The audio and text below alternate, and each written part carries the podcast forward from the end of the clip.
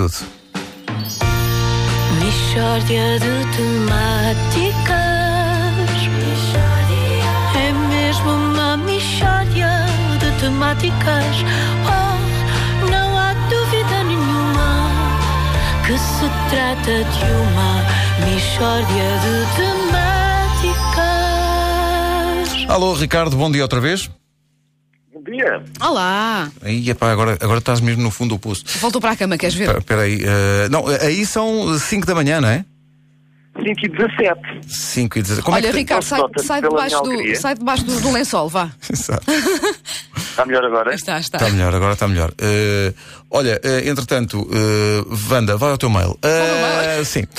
Isto é assim, a rádio em direto acontece assim. Olha, sabes, temos uma originalidade hoje que é uma base musical que remete justamente para o imaginário Brasil, mas aplicada à Michórdia. Que Armando é. Teixeira é um mestre. Armando Teixeira é um mestre e, portanto, repara bem nisto.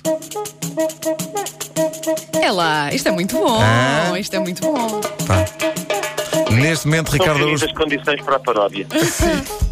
Ricardo Araújo Pereira, neste momento, já samba. Olha, antes de avançarmos para, para a Michórdia propriamente dita, eu tenho grande curiosidade em relação a isto. Uh, já foste gravar o programa com o Jô Soares, como é que foi? Correu bem? Epá, foi, devo dizer que foi muito simpático. Pá. Gostei imenso. Gostei imenso. Foi. Era, era António Fagundes e o filho que vão fazer uma peça, que estão a fazer uma peça. E, e depois era eu. E foi isso. É, pá. e Jô Soares, pá, é o que eu te digo, foi, foi, foi isto. Os brasileiros sabem receber. E, e ele pôs alguns sketches do Gato Fedorento, dos quais eu já não me lembrava, e há boas razões para não me lembrar. Sim. Ah, e depois obrigou-me a comer três pudins. Tirando isso, ah, foi muito bem recebido. Tiveste que comer três pudins. Sim, ele, ele, aparentemente os brasileiros gostam de me ver a engolir pudins. Viram na net que eu sabia engolir pudins e gostam de me ver a engolir pudins. E assim, e teve, e teve de ser, não é? Sim, é o gosto do, do sul-americano. O que é que eu hei de fazer? Pois exato, está certo.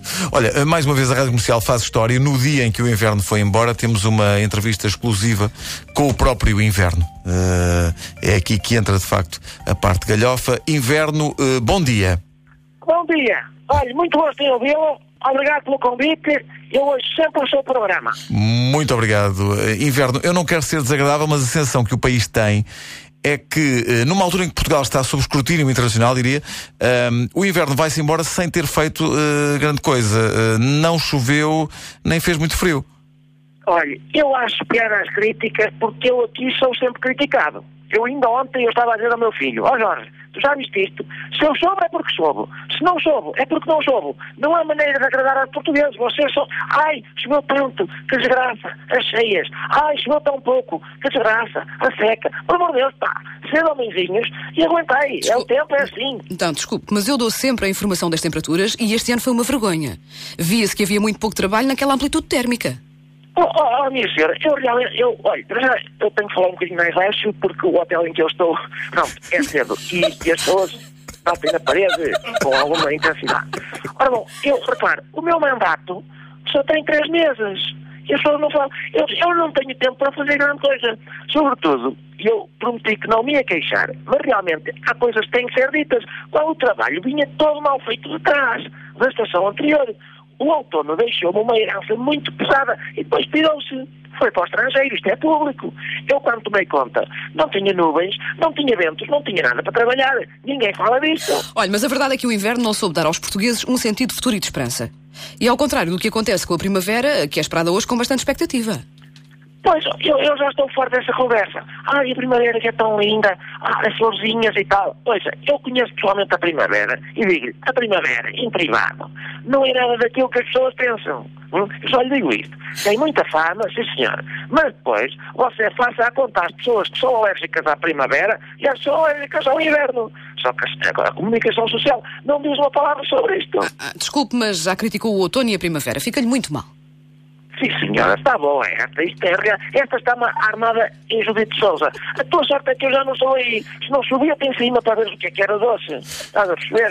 Eh, é inquietante a ameaça eh, feita a Deus. alguém de que Eu chovia-te em cima. Eh, não estava preparado para isso. Ainda bem que ele está bem longe. E ficámos a saber também que o inverno tem um filho chamado Jorge. Bem, Eu, sim. eu penso que isso é. Eu achei que isso ia inquietar. Atenção, é uma rubrica que inquieta os ouvintes portugueses e os brasileiros, sobretudo o brasileiro que está no quarto 1201, que fica mesmo ao lado do meu. E, e que manifestava a sua impaciência com o inverno Bateu, também. bateu na parede. Sim, eu às 5 da manhã não gosto de ouvir o inverno a ser entrevistado. Ricardo, um grande abraço, até amanhã. Beijinho, Ricardo. Até Até amanhã. amanhã.